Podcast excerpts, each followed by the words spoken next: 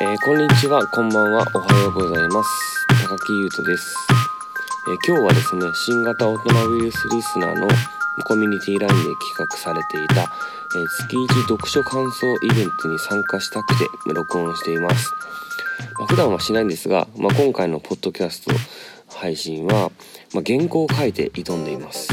まめっちゃ気合が入ってます。というのはですね、まあ、今日お話しする読書感想はですね、まあ、先日お読み終わった上田武宏さんという作家が書いた「あニムロット」という小説についてなんですけども、まあ、この「ニムロット」という小説は第160回の芥川賞を受賞した作品なんですけど、まあ、この小説ですね是非新型大人ウイルスリスナーの方にですねえー、読んでもらいたいなと思って、えー、それで撮り始めてます。で気合が入ってます。というのがですね、まあ、この小説の魅力を一言で言うと、まあ、たわいもない話から、まあ、急に空の上まで飛翔していくようなですね、ま、高低差の移動距離が半端ないというですね新型大人ウイルスと同じような魅力を持っているところがですねすっごいいいなと思ってでこれあの是非ですね新型大人ウイルスリスナーの方に読んでもらったらまあ気に入ってくれる人いるんじゃないかなと思って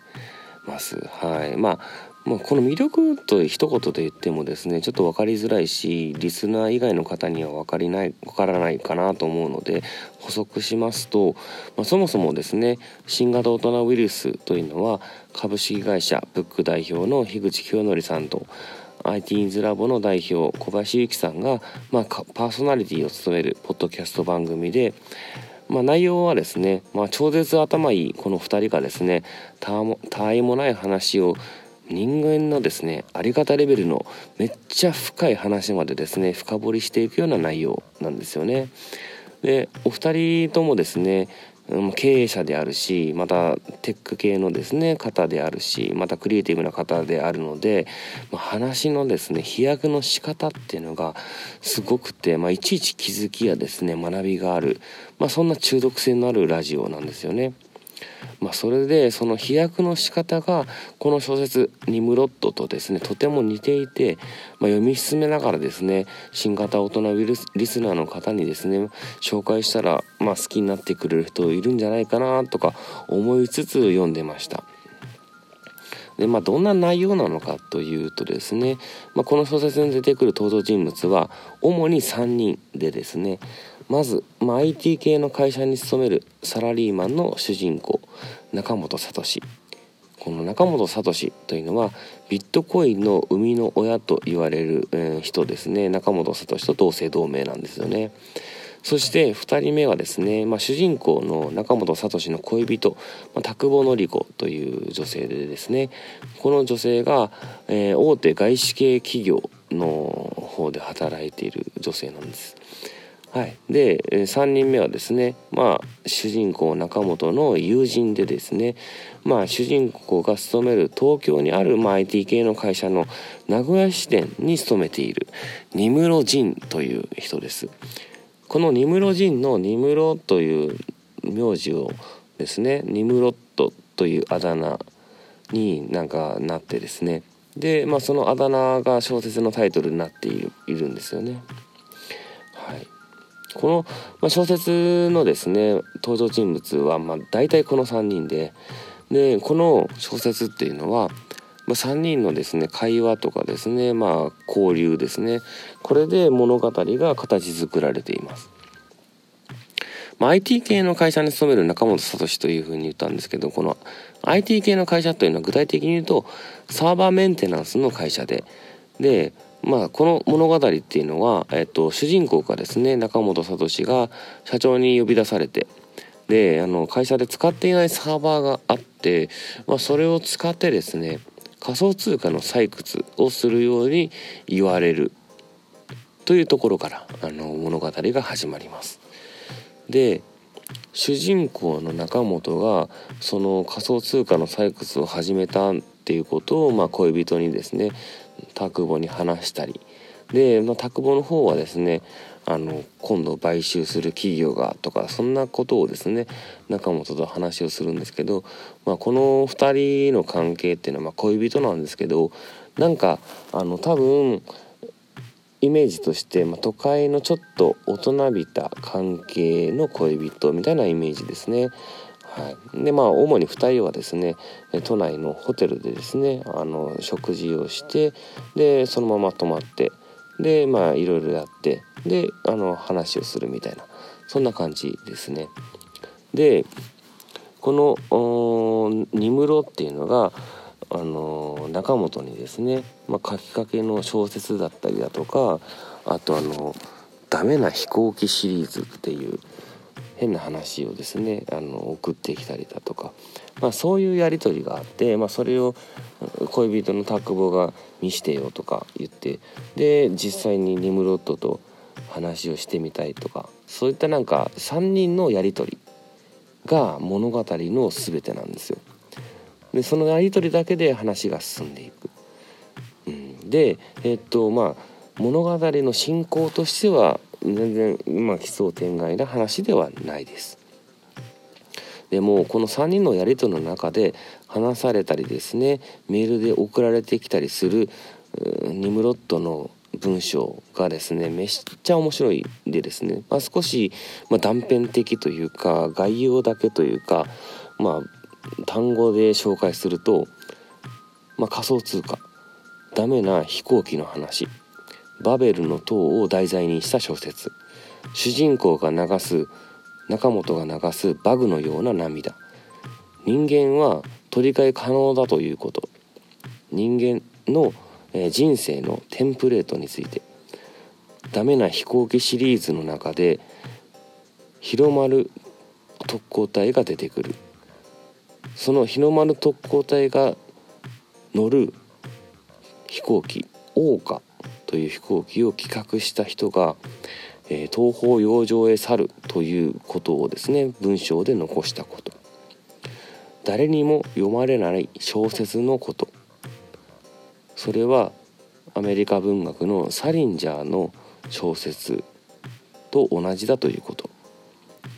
人間が人間をやることをやめ概念として溶け合い幸せに共存する人生について。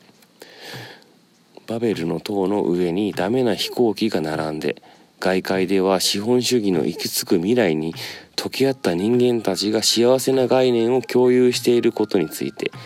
などなどですねわけわからないと思うんですけどこれだけのわけわからない事象が絡まり合って一つの小説を成しているんです。まあ、とはいえですね、まあ、これこの小説が新型大人ウイルスより学びがあるかと聞かれれば、まあ、微妙なとこですけども、まあ、この小説がですね物語として小説あの成立してそしてあの賞賞賞をですね芥川賞を受賞したことっていうのは、まあ、すごいなというふうに思います。で中でもですね芥川賞の選評委員の中で僕が一番好きな作家がいて、まあ、川上弘美さんという作家なんですけどこの川上弘美さんの選評がめっちゃ良くてでどんなことを言っているのかというとこの物語に適した言葉の選び方物語の運び細部の描き方読者の驚かせ方などなどがとても優れていて小説としての強度を感じますというふうにこの小説を評しています。で、まあ、ここからは僕の勝手な解釈になるんですけど、まあ、この小説っていうのはですねあの村上春樹あの有名な村上春樹の「風の歌を聴け」という作品が、まあ、テンプレートになっていて、まあ、そのテンプレートを活用して描いているような感じに僕には僕は思ってます。でそもそもですねなんで人はテンプレートを使うのかというと、まあ、他者にですね何かを伝えるためなんですけれどもそのテンプレートを使うことが最も効率的だから使うんだと思うんですよね。でなんで効率的である必要があるかというと資本主義社会の中で、まあ、生産性を高めるということが必要であってでだから成功する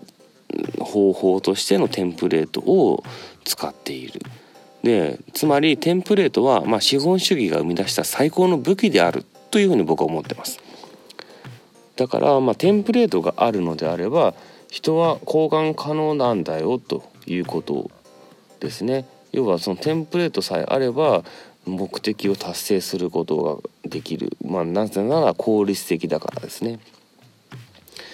まあ、それをですね主人公の恋人宅本紀子は同じようにですね、えー、と思っていて、まあ、人は交換可能だと。なぜならテンプレートがあるから。なぜならテンプレートがあるからとは言わないですけど、まあ、そういうふうには思ってる。でもそれに対してですね、えーと、この小説の中でその通りだとも言わないし、まあ、それは違うとも言いません、まあ、答えは読んだ人に決めてほしいということなのかなと僕は思ってますが、まあ、ここでですね選評の川上弘美さんの言葉をもう一回紹介すると、まあ、この物語に適した言葉の選び方物語の運び細部の描き方読者の驚かせ方などなどがとても優れていて小説としての強度を感じます。ということで、まあ、言葉の選び方というのを褒めている。でこれって、まあ、テンプレートのパワポを使ってですねあのテンプレートでですね、まあ、パワポのテンプレートを使ってプレゼンする時とかに、まあ、採用されるかされないかの差みたいなものかなというふうに思います。というのは言葉のことです。まあ、テンプレがあって、まあ、それを使う人の人間性と言葉が、まあ、テンプレートよりも大事であって、まあ、その大事さこそが交換できないものなんじゃないかなというふうに思ってます僕はですね。はい、でまあ例えば、まあ、2人の人がですね同じ資料を使ってえー、同じテンプレでですね、えー、っとプレゼンする時に違いが違いが出てくるのは、まあ、それによるものかなと思いますね。でその人の知識の量熱量声の使い分け言葉選びなどなどですね、まあ、テンプレートが一緒でも、まあ、そういうところで全然違うものになるし、まあ、価値があるものになる場合もあるし全く無意味無価値なものになる場合もあります。はい、まあこの小説ではですねその価値が認められて芥川賞を受賞したということなのかなというふうに思ってます。はい、でまあ樋口さんもコバさんもですね両方個性的で、まあ、僕らはですねポッドキャストの中でその個性というか2人の特徴みたいなものをどうやって感じ取るのかといえばですね、まあ、話される内容から推測するえー、2人の知識の量だったりそして熱量だったり、まあ、声の使い分け言葉選びなどなどですね、うん、それらってやっぱ交換不可能なものなんですよね。まあ、大事なのはつまりテンプレートだけじゃないということですね。まあ、資本主義っていうのがこのテンプレートを作ったんだとしてでまあその資本主義の社会で生きながらあのー、や生きながらテンプレートを使ってやっていくということなんですけどもその大事なのは、まあ、テンプレートだけではないということで要は資本主義はそのシステムで生きながらえるということよりもそれをどう使ってパフォーマンスを発揮するのかということが大事。でそのフェーズの先にですね究極の効率化があり上田武宏はその先の人間の姿をドロドロに解き合って幸せを共有する概念の存在みたいな感じで超抽象的に表現したりしてます。はいまあ、ちょっと分かりにくいですね。まあ、あのテンプレートっていうのは社会資本主義が生み出した、まあ、最強の武器なんですけどもまあ、これは効率化を極めたところにあってでその効率化の先にですねあるのが人間がドロドロになって幸せを共有する概念みたいな存在っていう風に上田武宏は描いています。でこのドロドロに溶け合った概念の生活のことだけが書かれた小説もこの上田武宏さんは書いています。で、まあ、めっちゃ面白いんですよね。なんかめっちゃ。ちょっとなんかおかしいですおかしいですもんね。はい、でまあこの人めっちゃ面白いんで上田武宏さんの小説他にも読んでほしいなと思うんですけど。はい。まあそんな感じでこの「ニムロット」という小説ですね。あの新型大人ウイルスリスナーの方。そしてまあこの話興味持ってもらった方にはですねとてもおすすめなので是非読んでもらいたいなというふうに思っています、えー、今日は以上です。ちょっと初めてですね原稿を書いてやってみたんですけど難しいですね。それはそれで難しいです。はい。まああの今後頑張っていきます。以上です。いつも聞いてくれてありがとうございます。また聞いてください。